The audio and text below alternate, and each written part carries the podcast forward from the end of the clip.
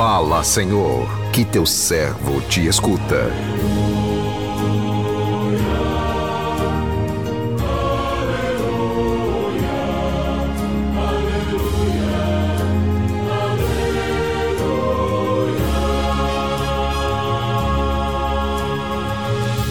O Senhor esteja convosco, Ele está no meio de nós. Proclamação do Evangelho de Jesus Cristo, segundo João. Glória a vós, Senhor.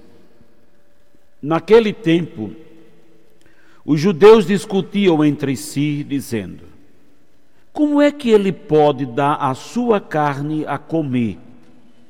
Então Jesus disse: Em verdade vos digo, se não comerdes a carne do filho do homem e não beberdes o seu sangue, não tereis a vida em vós. Quem come a minha carne e bebe o meu sangue tem a vida eterna, e eu o ressuscitarei no último dia. Porque a minha carne é verdadeira comida e o meu sangue verdadeira bebida. Quem come a minha carne e bebe o meu sangue permanece em mim e eu nele. Como o Pai que vive me enviou e eu vivo por causa do Pai, assim o que me come viverá por causa de mim. Este é o pão que desceu do céu. Não é como aquele que os vossos pais comeram. Eles morreram. Aquele que come este pão viverá para sempre. Assim falou Jesus, ensinando na sinagoga em Cafarnaum. Palavra da salvação Glória a vós, Senhor.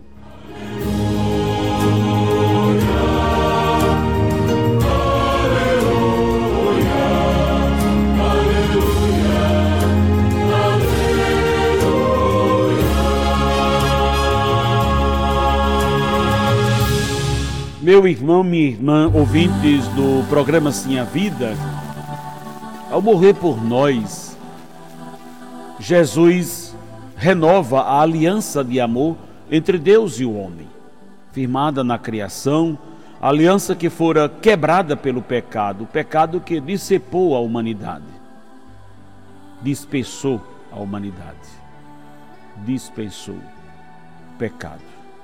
Mas Deus não desiste, não desiste de sua criação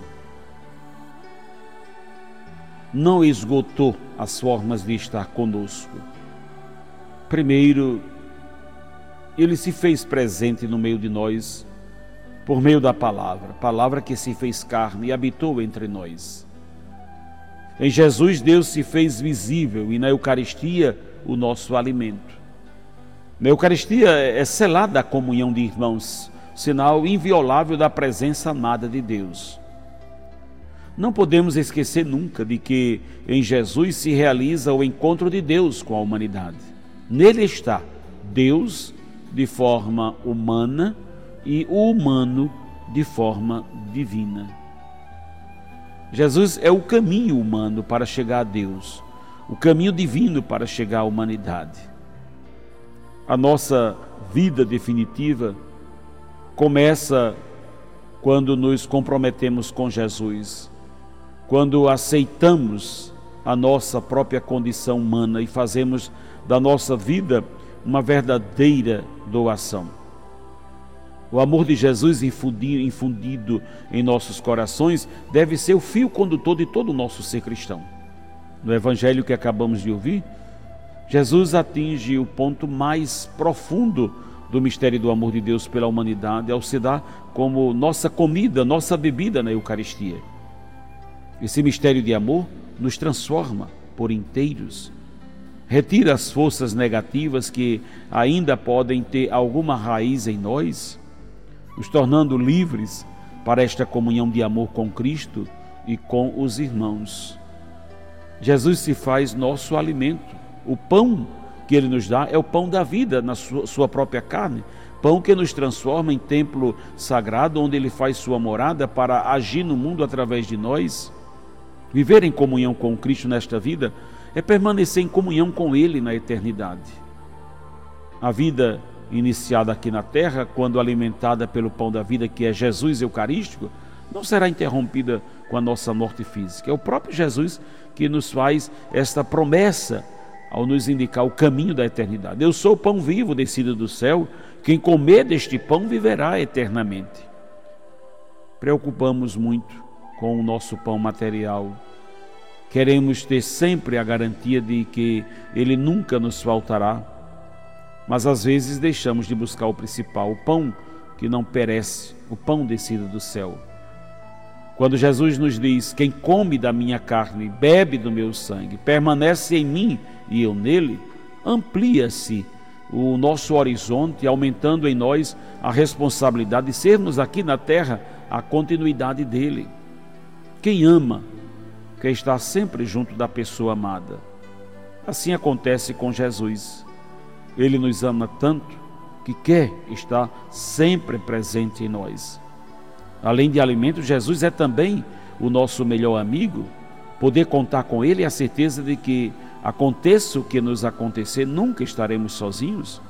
Uma alegria compartilhada com Jesus se torna maior e uma dor compartilhada com Ele se torna mais leve. Então, no silenciar do nosso coração humano, de, no coração humano de Jesus, ao morrer por nós, o amor se fez total, nos inseriu na comunidade de irmãos onde a vida se amplia com a Eucaristia, o coração transformado pela Eucaristia torna presença do próprio Cristo no mundo. Meu irmão, minha irmã, o convite que Jesus faz, a oferta de Cristo, não é um convite ao canibalismo. Canibalismo, você entende muito bem que é comer carne humana. Para os judeus, soava bastante estranho esta oferta de Jesus do seu corpo, do seu sangue, da sua carne.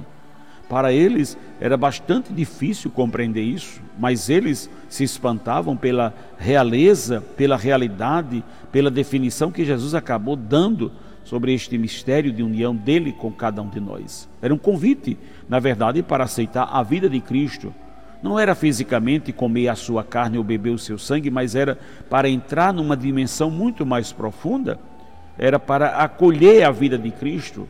Uma vez que ele está se referindo à sua carne e ao seu sangue, Jesus está dizendo: recebam minha vida, recebam profundamente aquilo que sou no coração e na alma de vocês.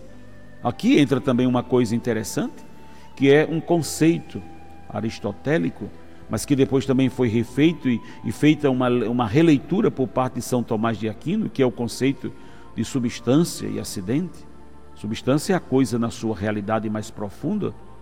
É? O acidente já é a parte externa.